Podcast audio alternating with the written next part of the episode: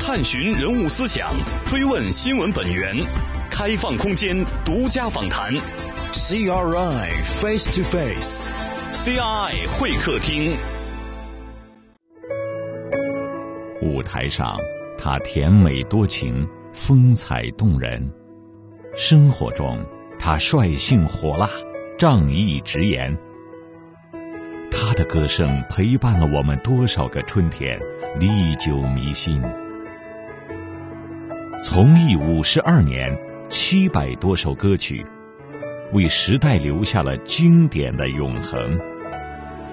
今天，CRI 会客厅主持人郭丹与艺术家李谷一面对面，畅谈这些年那些歌的故事。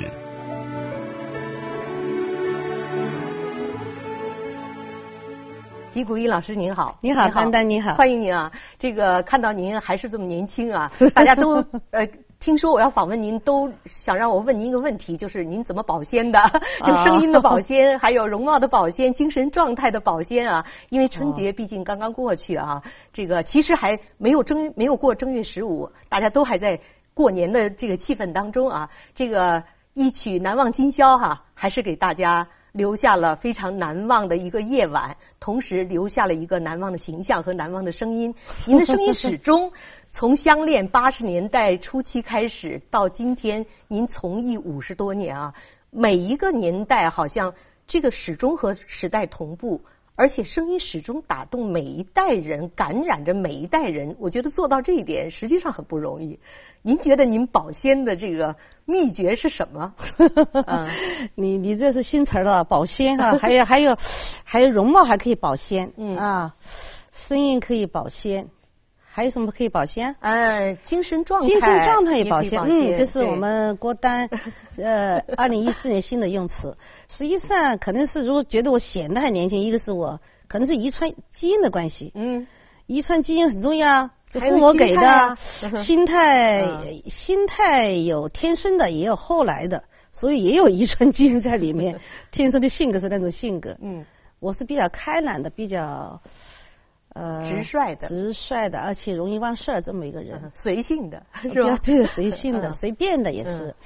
嗯，别的没有什么，没有什么那个什么办法，尤其是对年龄啊、容貌没有什么办法，因为我其实保保护的不好，因为我们那个年代。你父母应该知道，我们那年代哪有什么保护美容啊？嗯，什么这那那这擦的那个半颗油就已经就很不错了，凡士林啊，还有就是那个雪雪花膏，嗯，那就已经很好了，不像现在这么多品种的这个化妆品，国内的、国外的。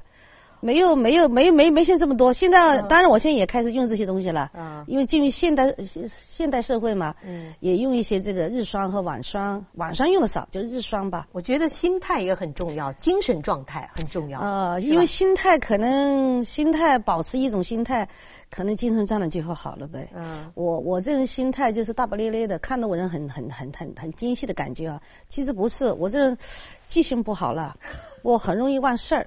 很多事情很快就忘了，尤其不好的事情我也容易忘。嗯，伤心的事情好像也容易忘。嗯，呃，不知道为什么会是这个性格，我也不清楚。其实正因为快忘的性格，可能恰恰是滋润你的营养之一吧。我觉得不知道，不知道是不是要问心理 心理大夫了。关键最关键，您的声音怎么保鲜？啊，声音保鲜 到现在为止，声音还这么清亮。我我觉得可能不是所有人能做到这一点。声音也不是相对来讲，也不是绝对的。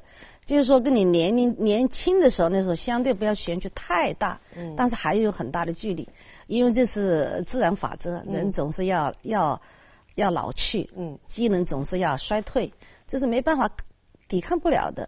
所以，但是尽量呢，就是能够使声音保持原来的声音稍微靠近一点，那就靠刻苦了。所以你刚说保鲜，其实从年轻的时候我就很用功，每天都必须要保持自己练习，嗯，很刻苦。在戏剧单位也是如此，那么在歌唱艺术界也是如此。那么现在岁数大了以后，就越要练，越大岁数人越要练，因为他机能啊，他越来越越弱了，衰退了，越来越弱了。所以你要不练的话，就就就就就你。您现在每天会练吗？每天基本上要练的。在家里练，除非你除非演出很多或者很很忙的时候，基本上要练的啊。你反正要保证一个小时以内啊，因为在听你过去的歌曲啊，那这个就是可以时间多一点，你就可以多听一点。还是最好就是说，老艺术家最好还是要不断的在家里练一练。嗯呃，就像一个人活动活动啦，活动胳膊活动腿一样的。嗯这个声带它也是要僵化的嘛，嗯这个肌肉它要老化的嘛。嗯其实人的这个软喉头软骨，三十五岁就开始退化。今年我都快七十了嘛，我到今年年底 我就满七十了嘛，所以你想想，三十五个七，你你想差多远？你必须要不更要不停不停的在练习。所以我也提醒年轻的朋友，就是说要不断的每天都要，机能虽然很好很健康，但是也要不断的练习。你的声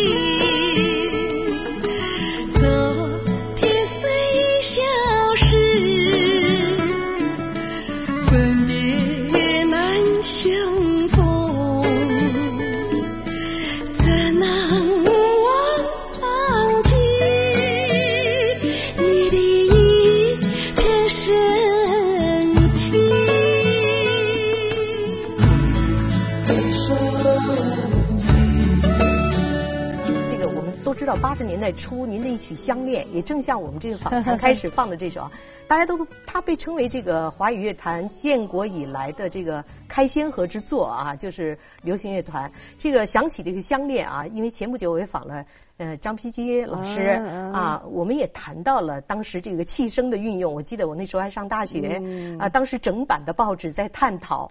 为什么能不能用气声？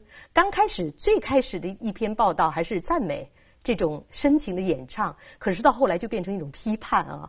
大家都知道那时候，我不知道呃，您个人是怎么熬过来的？《相恋》这首歌，它是在那个时代出来是有是有它的这个历史意义和它的历史背景的。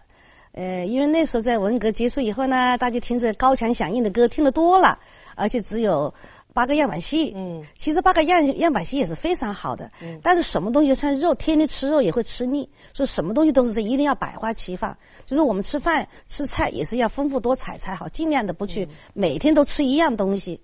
所以在尤其是文化艺术方面，太枯燥、太单调，就会适得其反。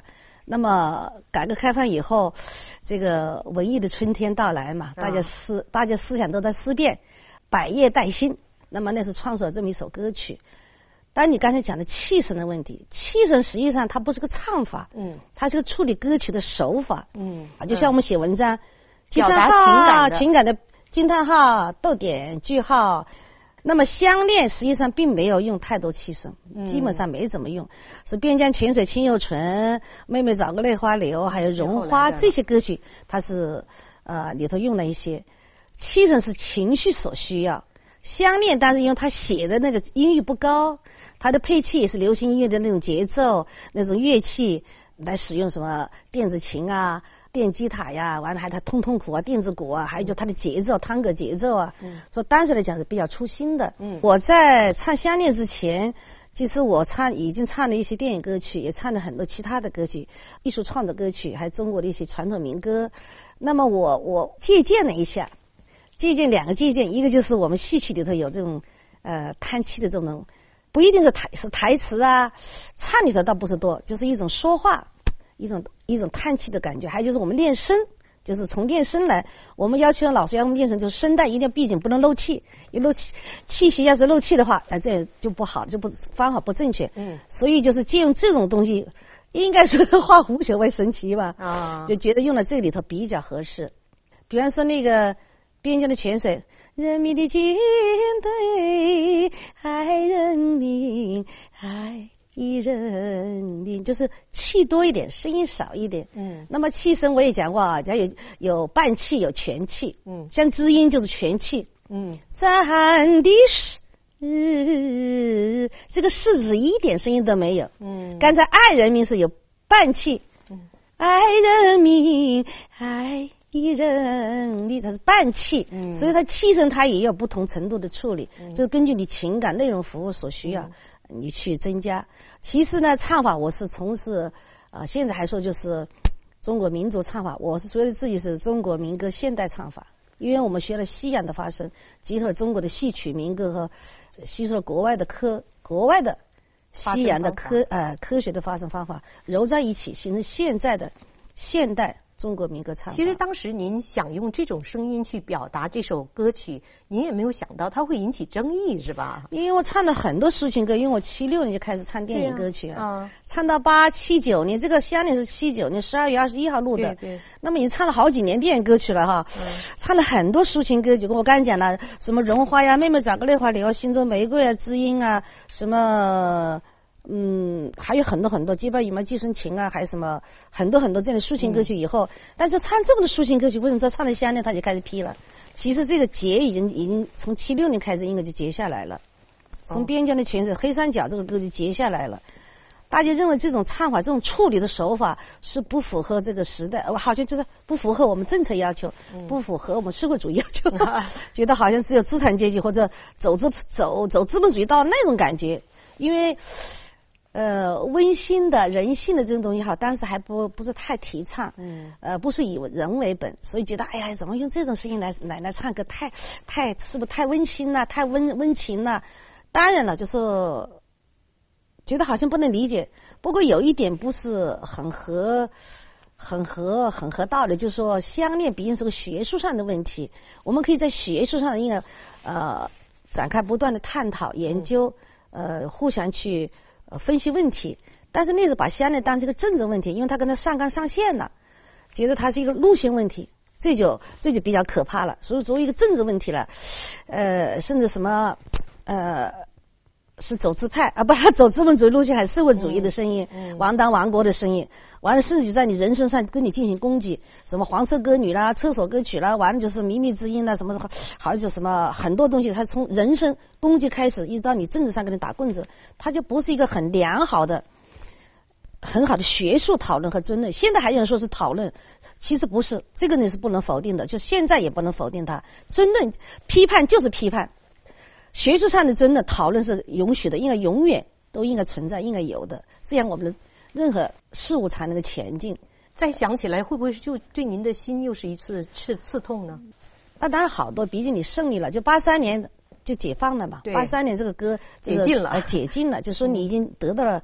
呃，承认了，解放了，所以就一切过去，呃，也就成就成以往了，过去了。CRA 会客厅主持人郭丹与艺术家李谷一面对面，畅谈这些年那些歌的故事。您其实当年还是创造了很多第一啊！这种第一是您刻意追求的，还是就说我喜欢喜欢创新？还是就是说，您就喜欢敢为天下先的这种性格？没有没有，那我没有。我觉得好像你说的这几种都不包含在里头。第一也好，是第几也好，都是就是顺其自然的。有时走这个事情，正好一哎稍微回个头，稍微看一下，哦，这个事情还是我头一个做，或者这个是我人生中的第一个什么什么，那是这样的。嗯，你做的时候并不知道我是第一个，我一定要做到第一个。我觉得这种人为去追求是没有必要的。但有的有的时候你没有前车之鉴，在你做这件事情别人没有做过的情况下，你会不会有自己给自己一定的压力，或者觉得有一种担心？比如说在。呃，那时候在欧洲第一个举办歌唱，那时候中国还没有嘛，是吧？比如说当时这个突然您的盒带在全国销量变成了全国之首，这都是您努力自然而然形成的。比方说你讲的去欧洲开那个独山音乐会，到法国，到那个荷兰，嗯、呃，这个是这样的，就是人家邀请我，那么邀请我呢去到那去呃举行我的这个歌唱，其实不是中国，是大陆。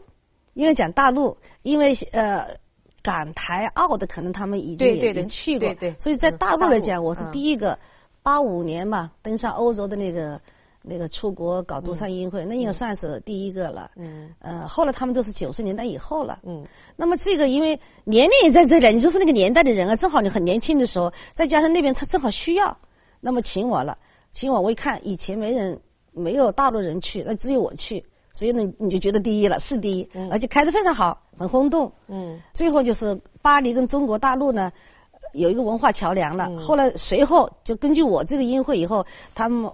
法国那方面又华侨吧，华侨协会他们又请了不断的内地的音乐家过去搞这个，可能不是个唱，就两个人的啦，四个人的啦，或几个人的，所以这个路就文化文化通道打起来了，也而且也打通了，这个就很有意义。嗯嗯，嗯另外就是你他们就是主要是第一代还好一点，第一代也跟中国也是离开中国大陆已经很久了，那么了解情况也就是。台湾呐，或者是香港、澳门这些情况，他们了解比较多一点。因为我们过去没有改革开放的时候，门户是紧闭的，所以他们第一代人就是了解情况不算很多。第二代人当然有很多是从大陆过去的，那他对中国大陆八十八零年之前，他们都了解。但是八五年以后，他们那个八零年到八五年这个期间，他们是空档。嗯。再加上从他们生的孩子，那基本上完全空档。所以他们需要强烈的要求，就是中国大陆啊、内陆的这些跟文化呀交流啊、情感的交流啊，他们特别需要这个，也是为了孩子将来的这个我们的延缓子孙。所以就从这个上来讲，我觉得音乐会做的非常有意义。嗯，不光是传达我们介绍大陆内地的文化，也是一种情感的交流，搭起这个情感的这桥梁，也确实挺好。呃，还有就是你刚才说的那个，呃。去澳大利亚、新西兰那边，那倒是还有美国，那倒是都是七五年我就去澳大利亚、新西兰了。那时中国很还比较落后，根本没有改革开放这一说嘛。所以我们去到那边以后，那华人跟我们讲，希望中国能够强，祖国强大，他们腰杆才能挺得起来。他们说，在外头他们还是属于，就是属于劣等民族那种感觉。所以给我强烈的愿望，强烈的这个心愿，就是国家一定要强大。如果不强大，你在国外的这些延缓子孙们都是受气，呃，受欺负的，所以有一一种这样的强烈的心理，所以情感不一样。您当时还记得当时什么样的歌曲最能引起共鸣的？不过过去我们唱的都是一些老的，就传统的民歌比较多，中国的戏曲的东西比较多。因为我们到澳大利亚、新西兰这些国家，还有还有美国这种国际，这是国跟国之间的，就是交流的话，一般都是他们。外国人看得多，嗯，华人恰恰去的少，所以只有在联谊会的时候，联谊的时候跟他搞活动的时候，说去公园玩啊，去哪的时候，就华人来的比较多，他们就表达这么一个心愿。嗯，我我记得在美国一个地方演出的时候，我们在正在演，我们在这哈大惊小怪，台湾的打个旗子抗议我们在那演出。嗯，那对我们这个大陆来讲，特大陆人来讲特别的新奇。七八年嘛，我们还是在联络处，我就觉得太好奇了。哎呦，怎么会是还是抗议我们？我们没没见过，所以挺挺挺新奇的。呃，从那时候就对台湾的印象比较深了。哦，我们演出你们还在抗议我们，嗯，就觉得好像印象不太好似的哈。就说干嘛都是一个国家的人哈。嗯，干嘛还要抗议我们？制度不一样嘛。嗯，但是都是炎黄子孙嘛。嗯，当然还是最后没得逞的，就是因为就是抗议抗归他们抗议完了，我们照演。CRA 会客厅主持人郭丹与艺术家李谷一面对面，畅谈这些年那些歌的故事。所以应该说到现在为止，你有没有统计有？您演唱到底有多少首歌曲？统计不是我统计，我自己也统计了一下，歌迷们先给我做到这一点。啊，歌迷们先做。啊，原来我还没太留意，自己把它好好统统计总结一下。歌迷给我统计了好几百首，他们给我嗯辛辛苦苦给我挖掘出来的。过去有些歌曲我都不知道还存在，有时那个年代录完以后就把它，有时就唱一次或唱两次，甚至录完音以后我自己都没听到什么效果。就就以后就再也听不到的那种，他们都能够把我挖掘出来。哦，都能找出来。哦，把词曲作家都能，基本上能够挖掘出来。有个别的倒是找不到了，所以挖掘出来以后，感觉特别的惊喜，特别的特别的惊讶。嗯，就是我的歌迷们对我太好了。嗯嗯，而且帮我做了一个很大的事情。这个事，这个这个这个，呃，挖掘我的歌曲，整理我的歌曲，我觉得是个很大很对一个艺术家来讲是个很重要的一个一个很很了不起的一个一个一个一个一个一个事情，所以我挺感谢他们的。嗯，到目前为止，加上我自己后来也也在整理，跟他大概有七百多首歌吧。您自己比较每次唱都会动情的，应该有这么几首吧？呃，唱的动情的，应该讲就是说大家比较熟悉的吧，都都一般就唱的多一点的。深情就是，呃，大家都知道的，大概有呃三四十首歌吧，就成名作嘛。啊，成名作啊，大家都比较了解，嗯，所以我跟大家也都是差不多是这样的。当然，有些歌曲因为一见过一次面，好像就就就不再见他了，觉得有点遗憾。嗯嗯。但回过头再听的话，我觉得还是蛮好的。嗯，这个呃，居然歌迷能挖掘出您自己都没有也都没有的录音带了哈，这个应该说是历史的印记啊。没错。这个到现在为止，如果说李谷一老师让您能够最表达您心声的这么一首歌曲，您会怎么选呢？我选不出来，是吗？嗯，因为我代表我的作品太多了。嗯，我真的选不出来哪个能代表我，因为每个时期、每个故事，它的背景它都不一样，它的情绪也不一样，所以选不出哪一首歌到底能怎么代表我。但是现在大家觉得好像《相恋》能代表，《相恋》只是一个开创那个时代的作品，天河，那它是开的开，哎，是那个时代的一个 一个作品。但是这些年来以后，你看几百首歌，不同时期。都有不同时期的新的歌曲推出，比方说我和我的祖国，那改革开放的，我是觉得这首歌也是很重要的，因为它体现了一个，嗯，一个新的面貌。改革开放前三十年有首歌叫做《我的祖国》，就是我们多了歌颂一个祖国，歌颂自己的国家这一个主体。那么改革开放以后有我和我的祖国有两个主体，就是个人和国家的关系，这个是非常的啊明显的，而且用的拍子呢。我这个是用的是四三拍子，一般唱国唱祖国的，我唱一般用用四三拍子的很少，都是四四拍子比较稳当一点的，哎，就很少用圆舞曲这种。哎，用圆舞曲这种感觉，那只有改革开放以后才会用这种圆舞曲这种形式来，那这这样的拍子来来来唱那个，嗯哒哒嗯哒哒哒啦哒哒哒哒哒哒哒啦啦滴哒哒哒，就这种很欢快、很激烈、很激动的这种心情来唱《我和我的祖国》。因为一种欣欣向荣的感觉，所以他的节，我的我和我的祖国，马上就想翩翩起舞的感觉。对他的用，他节奏的用法，他是作家都是有，这个曲作家都有他的想法的。嗯，就他的节奏感是节奏，应该是跟着时代而走。所以为什么写新的歌曲一定要根据时代的发展，呃，观众的这个情绪的发展，嗯，一定要变化很多。所以现在为什么有很多，比如你们。讲什么 rap 也好啊，什么哈嘻哈也好，什么啊 R&B 也好，这些东西，实际上人家都六七十年代就已经流行了。但是我们过去不是封闭了吗？所以现在把它才接过来。现在用在我们像摇滚也好，很多摇滚虽然八十年代才有，嗯，但是现在用的更多了一点了。嗯，所以这种不同这种节奏，我们吸收过来以后，画外自己的东西，完了用的很多，其包括现在的街舞啊什么什么的，对吧？其实您演唱大部分是，比如说民歌也好，流行歌曲也好，你可把它定义成什么也好。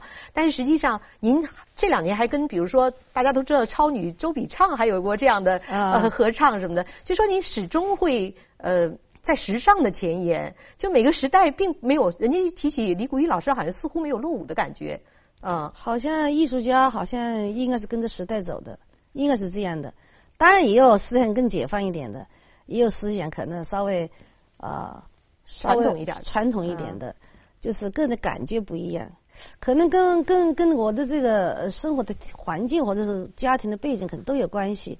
因为我先教体育的，我父亲教英文、教外语的嘛，教英文的，说他有这种东西在里面，就是对于呃新兴事物好像好像比较容易接受一点，可能是这样的。再加上我们接触的那些，呃，像我们大学那些我父母他们同事们都是，呃。就比较喜欢音乐的，啊，有海外回来的也不少，所以他们的感觉从小时候就已经可能跟我们熏陶一个环境的熏陶嘛。因为我们在大学区，岳麓山是十个大学在那里，所以你都生活在那个圈子里面，所以每个周六、礼拜天都有电影看，完了还有舞会，所以你就感一种感觉，所以就是艺术的熏陶，环境是蛮重要的。没有这样的环境生长的唱民歌的可能是不一样一点。您正在收听的是中国国际广播电台人物访谈节目《CRI 会客厅》，我们的 email 地址是 china at cri com 到 cn，同时你也可以拨打录音留言电话八六幺零六八八九二零三六，期待您的留言。舞台上，她甜美多情，风采动人；生活中，她率性火辣，仗义直言。她的歌声陪伴了我们多少个春天，历久弥新。从艺五十二年，七百多首歌曲，为时代留下了经典的永恒。今天，CRI 会客厅主持人郭丹与艺术家李谷一面对面，畅谈这些年那些歌的故事。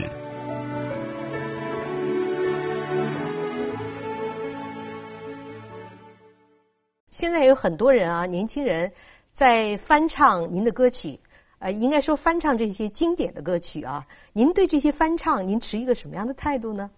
首先我是支持的，嗯，你像周笔畅唱《浏阳河》，他是重新创作，他以浏阳河的元素创作他那个他的歌曲。那么前面他希望我唱的最原始的《浏阳河》，嗯，那么我跟他唱几句最原始的《浏阳河》。在这个基础上，他发展了他现在现在的《浏阳河》。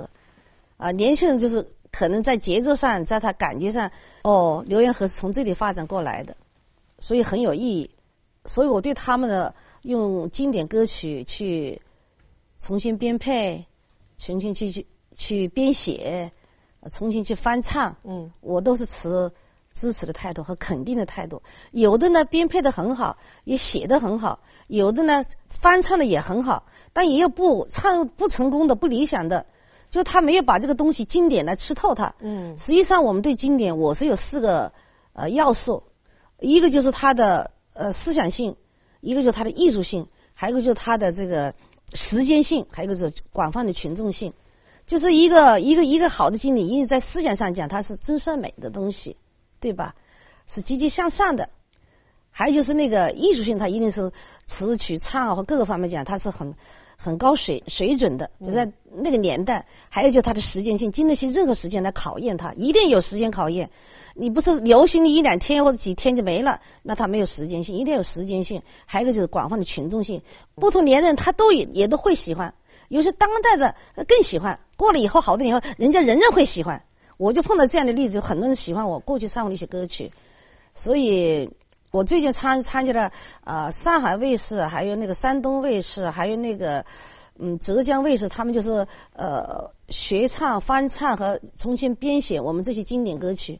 那么有的是有的是做的不错，用的功了，用的功夫了，下的功夫去编排它。我我特别记得那个像那个像那个黑豹啊，黑豹黑豹乐队，呃，黑豹乐队他们在上海卫视做的一场节目就是。我就特别震撼，让我震撼了。他们唱了我的歌曲，我说：“哎让，你们这样唱，我说那那个外来侵略者不敢侵略我们，很很强悍的那种感觉。那完全跟我那个抒情的还真是不一样。所以我我我说单着单抢也没抢，就他们唱的就是完全是确实跟我的处理的这个东西是不一样的，而且我觉得是非常到位。就他们应该讲把这首经典他应该吃透了，就说。”它四个要素啊，吃透了以后再去把它编排。还向妹妹找个泪花流。当然，我碰到呃两次这种情况，都把它当成一种爱情爱情歌曲来编配。这个我有点不是很很满意，因为它不是爱情歌曲，它是那个革命的抒情歌曲。嗯，它是亲妹妹找亲哥参加解放军，要部队来解放自己的家乡，解放劳苦大众。嗯他自己愿意跟着哥哥的脚步走，去为解放全中国，解放是吧？去去去去去去去去革命去。他是不是？情歌找情辈找情歌，一定把这个经典歌曲内容来吃透它。它那个当时它的历史条件情况，下怎么哎，它怎么写的？为什么写这首歌？对，其实是一种革命的浪漫主义了。嗯，其实现在可能翻唱就是存在一个呃有一个问题，就是说他们会用自己的方式演绎没有问题，但是正因为时代背景的不了解，可能把一些把一个呃背景是那样的一个呃这个歌曲，可能处理成一个。一听到旋律美，马上就用爱的爱意去表达。用从名词上来解释，就是很嗯就是妹妹早歌泪花流，他光是从这个歌名的上来去去理理解它，那是很肤浅的表面上的东西。但是为什么当时做词曲作家要这么写？嗯，这个电影为什么需要这么一首歌？但是为什么要写这样？就是写那个战争片子，为什么写抒情的歌曲？嗯，那因为就充分表现我们的革命的浪漫主义嘛。嗯，因为也正好是改革开放期间嘛。要是在文革期间，那不可能这样写的，那都写很强烈的革命的那种，嗯，真正的那种啊，对，不会这么抒情，没有浪漫主义色彩。这个有人翻唱您这首《难忘今宵》吗？好像还没有。难忘今宵这首歌好像也有，但是好像翻唱，我觉得。我觉得《难忘今宵》很难的翻唱，因为他、他这首歌有他的意义在的，他的他的他的背景当时也是，就是文革刚解放，以人为本，以人为本，我们写怎样的节奏，怎么样的旋律，还是这个问题，人的情感，当然活泼的、强烈的、呃激动的都是可以写的，但是为什么恰恰在春晚欢天喜地闹完了以后，突然这么一首抒情歌曲？呃，只有三次不是，因为嗯。八三年还没写，他八四年写。的，还有是九十年代中期写那个什么钟声，还有就是前年写了首新的曲子，我都不知道他们，你知道现在你知道那首歌是什么歌？后后来去年又回过来还是唱《难忘今宵》，今年也是唱啊《难忘今宵》，因为这首歌实际上它本来是为春晚这个栏目特意写的，它栏目量身定做的。量身定做的。如果说要改变它，可能这个这个宣传的，啊。我觉得力度和的这个呃还不够，无法超越，有的时候就是要想超越它，那你必须要做很大的功课，就是你要花很大的心思。让人引起对对对共鸣，让大家家，因为他别人唱了几十年了，嗯很难的，大家已经好像叫什么习惯成自然，因为好好像像现在大家就是没听这个歌，好像春晚没看完是吧？嗯？我记得有一个 中央电视台一个姓陈的师傅，他专门搞舞台灯光的。嗯他曾经跟一个跟一个记者，就是他们新闻台的一个记者，嗯我叫培培，嗯谈了这么一个故事，那天叫我特别感动，就是也是春晚的时候，他采访我讲这个事情。我我跟这陈师傅一直也没见过面，他一直在幕后英雄，对为我们那个对，不光嘛，舞台的嗯呈现哈，他就讲啊，他如果是《难忘今宵》这首歌不出来，我觉得我今天晚上的工作没有完成。嗯讲的这么深刻，这么动人，他就觉得好像《难忘今宵》一出来，我今年我这我这个晚会我总算工作顺利完成了，嗯否则的话，我觉得工作没完。就起码他这个例子，我就是很感动我，我真的觉得好像这首歌的就是它的魅力啊，它的它的音乐的，深入人呃对的，它的音乐那么那么的呃深入人心啊，是是就真的是到血液到骨髓里去了。哎呦，他都觉得好像我不听这首歌，我觉得我我我今年的工作没有完成。您每次唱都是同样的情感吗？不是还是每次唱都有不同的每情感？一年都不同情感，嗯，而且可能每一次也都不是一样的情感。每一年，我们这一年要面对多少事情，我们自己要做多少事情，国家要完成多少事情，国际上要发生多少事情，都在你的脑海里头，在你的心里，在你的感受中。那么这一年总结起来，你有你有多少话要说？哪些东西我没做到？哪些东西我做好了？那么好，唱这个歌就是明年了。新的一年是不是啊、新的一年到来，我是不是说这新的一年，国际上还会发生什么事情？我还会有什么嗯有什么？包括天灾人祸了，好多事情都会发生了。那么自己还会有什么计划？新的一年去不要筹划自己要完成什么事情啊？是吧？家庭也好，个人也好，事业也好，还有方方面面也好，大的有大计划，小的有小计划，国家有国家的计划，个人有个人的计划。国家有国家的梦想，个人有个人的梦想。你说这一个歌，它包含多少东西？每一年都不一样，每一时刻都不一样，每个季节不一样，每一天都不一样。你唱歌怎么可能永远拥有哪一种情感？你来唱《难忘今宵》。今天我们中国在世界上应该讲是，我们还没说称霸，不说大国，但至少我们前海都七千多米了。嗯，雪龙也冲破南极冰。你说这么的好事，我们中国确实挺起腰杆了，嗯，对吧？那么炎黄子孙共祖业，祖国好。你说这个歌词唱出来，那底气是一天跟一年一年不一样的，嗯，你怎么可能会用一个情感去唱呢？过去刚开始唱这个是期盼，神州万里共祝愿祖国好，那只是共祝愿，真的是愿，愿望祖国好，期盼祖国好。刚改革开放嘛，那么现在，那就希望祖国更强大，对不对？所以它不一样的，神州万里共怀抱，都在一个炎黄子孙，都在一个怀抱里，共祝愿祖国好。难忘今宵，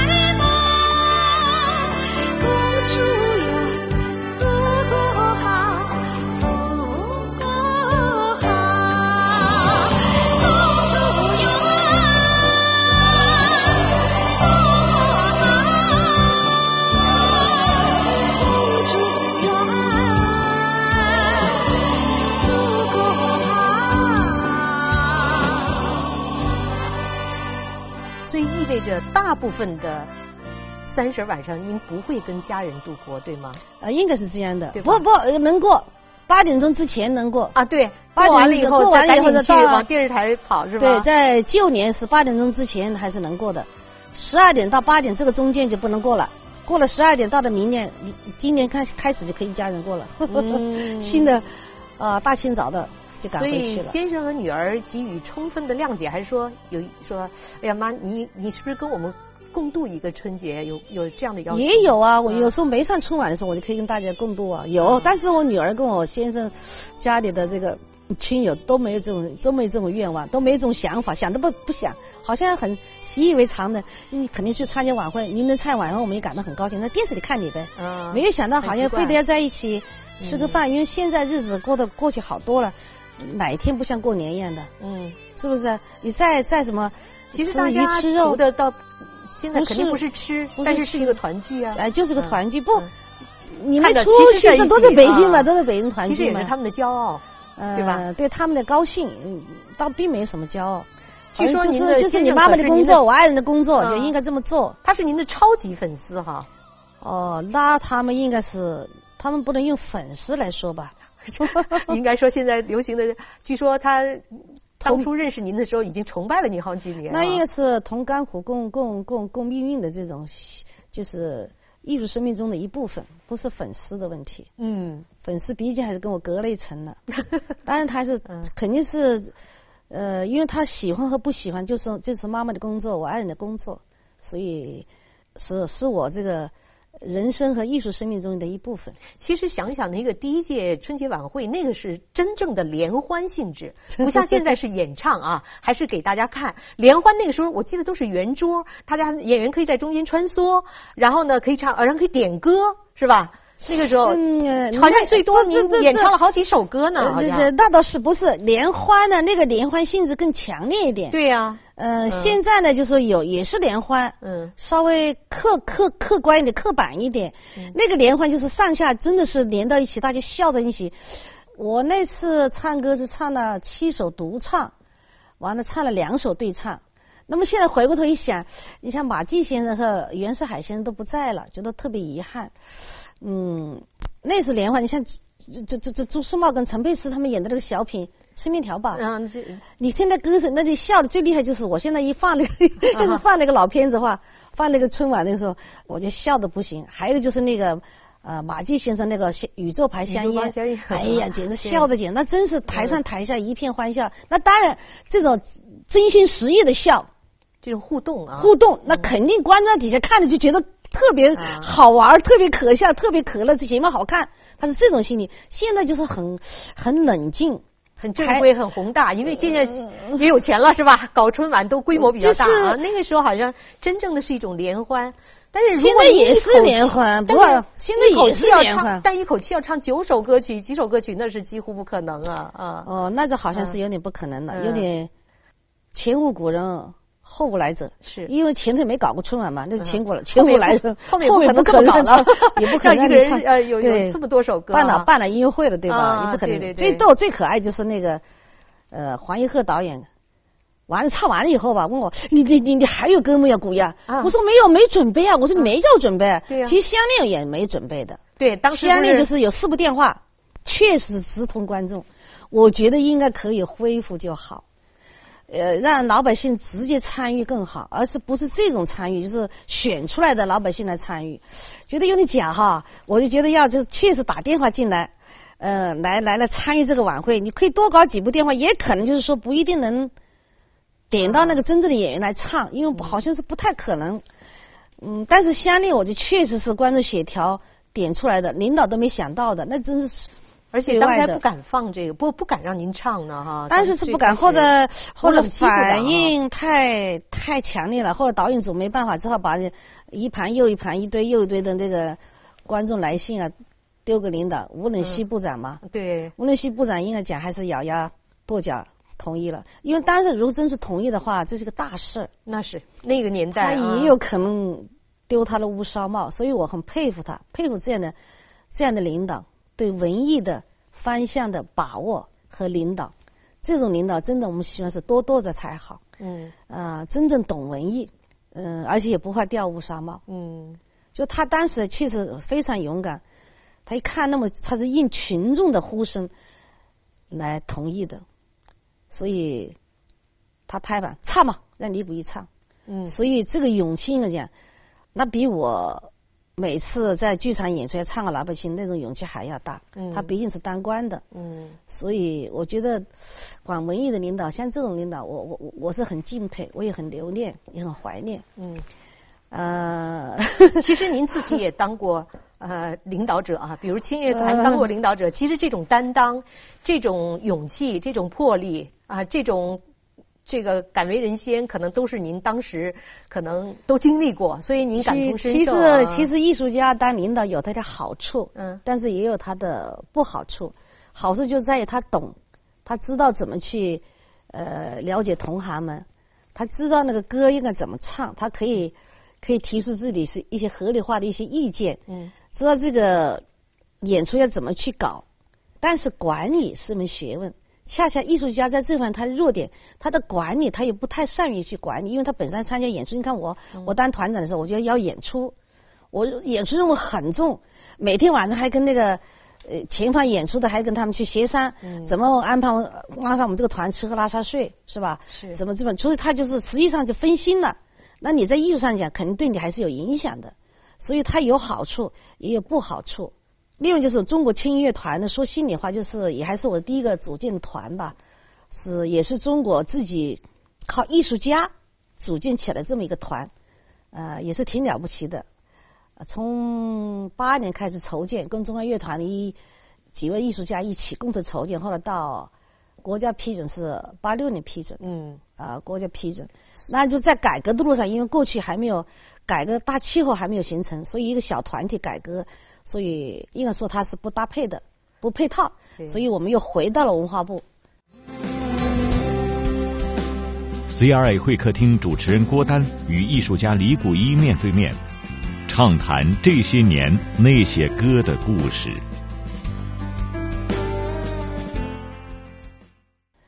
这个一个是管理，一个是演唱。嗯我觉得每到春节还是要多想想跟家人团聚，给他们一些这家家里的，感觉。不不不不不，那你说的不对，丹丹，我我是觉得，如果是你你你也是跟我们搞的，也是这个上层建筑啊，就是同行，呃，意识形态的方面工作啊，就是虽然电视台、电台或者跟我们不是完全一样，但是你想想逢年过节你不一样是采访吗？我们哪有说逢年过节就是我们该工作的时候？对，怎么可能是期盼跟家人团圆呢？如果您不上春晚，您会跟家人怎么过春节？我就顺其自然，跟家里坐着看电视。啊，也是看电视。看电视完了嗑嗑瓜子，吃吃花生，呃，啊。吃完了就吃点零嘴，完了再跟有时候个别的时候，呃，反正主要是看电视，哦，在家里看电视。还是这个台转到那个台，反正有的是台看，这个台转到那个台，不是在在电视上，就是在电视下，反正是嗯 反正我觉得好像春晚一般都演出多了。嗯，我记得有一年八三年那年春晚，可把我累够呛了。八三年春晚，嗨，又是老老生重谈了。八三年春晚，我们到早上四点钟才回家。我第二天中央乐团在那个深圳有一场演出，头一天就是有演出。初一就走。就是初一哦晚上嘛演出，完了本来中央乐团不同意我去演出的，杨勇词作家。通过公安部说你那那你们保证那个李谷一的这这到了深圳、呃广州下飞机的，保证到深圳去，嗯，不能不能不能堵车，能够赶上他团的演出。嗯，完了，保证了以后，中央乐团才同意我的。完了，后来我我我回家四点钟回家，好家伙，结果那铁钥匙忘带了，只好我自己爬窗子了，有铁栅栏。现在我的铁栅呢，那一块敲过的还还还留在那里了，三十多年了还留在那里了。就是我个子小嘛，从那爬进去在房里把门开开，完了赶紧清东西，坐早上上午的飞机过去。因为那时候改革开放期间，广州全广东省全部修路，没有地方不堵车，到深圳起码要八个小时，肯定要，所以就紧赶慢赶，嗯赶到我赶到那去，差不多好像是后台，赶紧化妆完了上了台，没耽误团里的工作，嗯非常辛苦，给我累的，我跟你讲，我基本就没睡觉啊，嗯太累了。说这可真是，后来春晚没有这么严重啊啊，没到这种，因为没赶到那去演出，所以就还是比较好多了。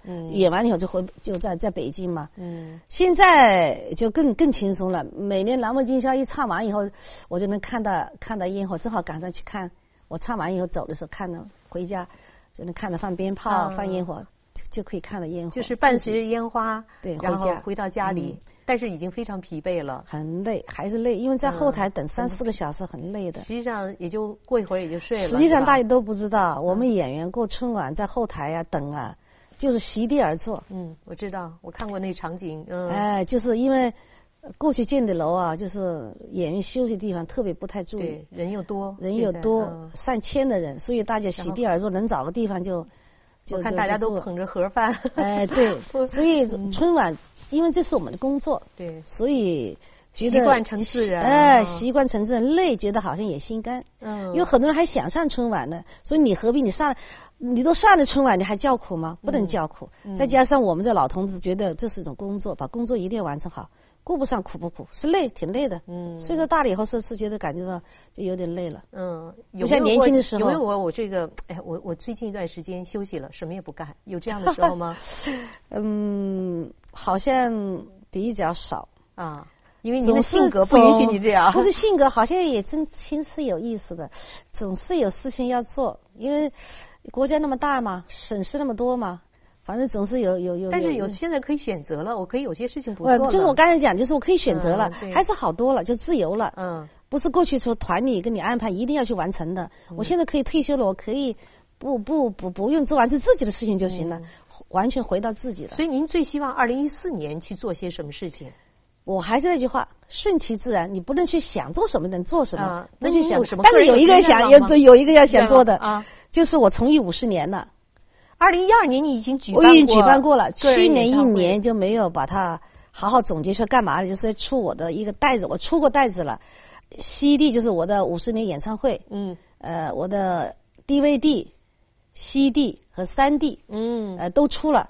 还有就是说，太平洋就是我在太平洋录的音，呃，五十年的时候他们也出了我我一个集子嗯啊，呃，就是演唱 CD 嘛，没有没有图像，DVD 它有那个五十年的那个了。那么今年去年到今年，我还在做一项工作，就是把我我认为我几百首中间，我认为还可以给观众听的，我觉得还还行的，我把它做一个一个集子，就是可能是我最后的一个一个努力了，一个方向了。做成一个这么一个一个我的自己收藏的一根一样礼品盒，啊，将来送给我的亲朋好友。里面大概收录有多少歌曲？大概也不会太多，二百首歌曲。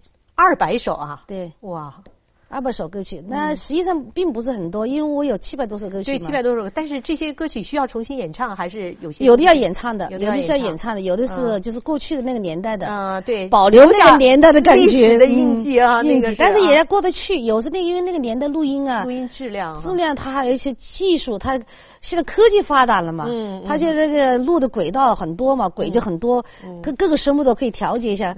那个时候就是有像同步的，就是两轨，乐队轨，我一轨，对。调都没法调是，做都没法做，但是，呃，也要也要把它收集起来。还有个就是。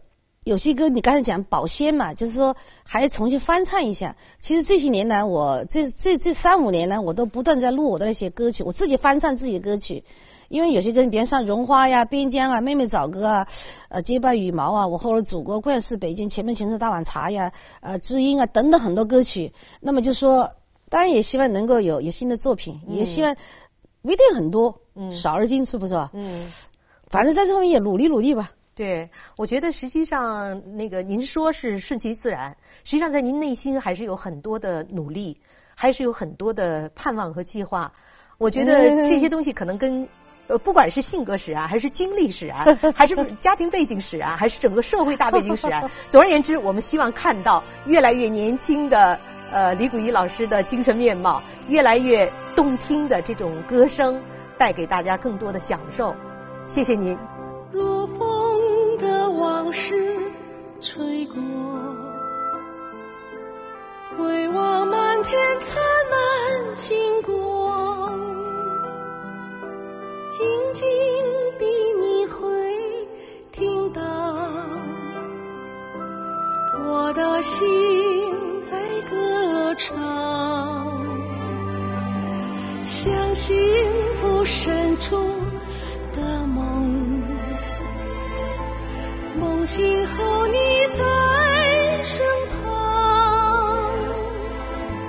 无论世界有多少色彩，我只想为你。